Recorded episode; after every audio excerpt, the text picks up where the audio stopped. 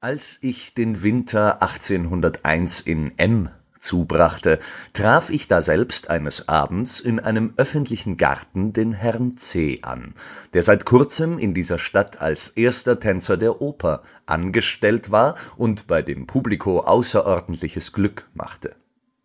ich sagte ihm, dass ich erstaunt gewesen wäre, ihn schon mehrere Male in einem Marionettentheater zu finden, das auf dem Markte zusammengezimmert worden war und den Pöbel durch kleine dramatische Burlesken mit Gesang und Tanz durchwebt belustigte.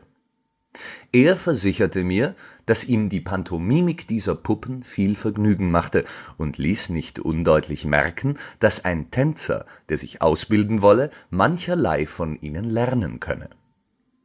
Da die Äußerung mir durch die Art, wie er sie vorbrachte, mehr als ein bloßer Einfall schien, so ließ ich mich bei ihm nieder, um ihn über die Gründe, auf die er eine so sonderbare Behauptung stützen könne, näher zu vernehmen er fragte mich, ob ich nicht in der Tat einige Bewegungen der Puppen, besonders der kleineren, im Tanz sehr graziös gefunden hatte. Diesen Umstand konnte ich nicht leugnen. Eine Gruppe von vier Bauern, die nach einem raschen Takt die Ronde tanzte, hätte von Teniers nicht hübscher gemalt werden können ich erkundigte mich nach dem Mechanismus dieser Figuren und wie es möglich wäre, die einzelnen Glieder derselben und ihre Punkte, ohne Myriaden von Fäden an den Fingern zu haben, so zu regieren, als es der Rhythmus der Bewegungen oder der Tanz erfordere.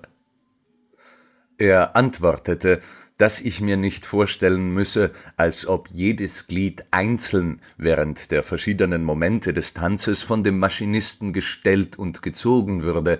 Jede Bewegung, sagte er, hätte einen Schwerpunkt. Es wäre genug, diesen in dem Innern der Figur zu regieren. Die Glieder, welche nichts als Pendel wären, folgten, ohne irgendein Zutun, auf eine mechanische Weise von selbst er setzte hinzu, dass diese Bewegung sehr einfach wäre, dass jedes Mal, wenn der Schwerpunkt in einer geraden Linie bewegt wird, die Glieder schon Kurven beschrieben und dass oft auf eine bloß zufällige Weise erschüttert das Ganze schon in eine Art von rhythmische Bewegung käme, die dem Tanze ähnlich wäre.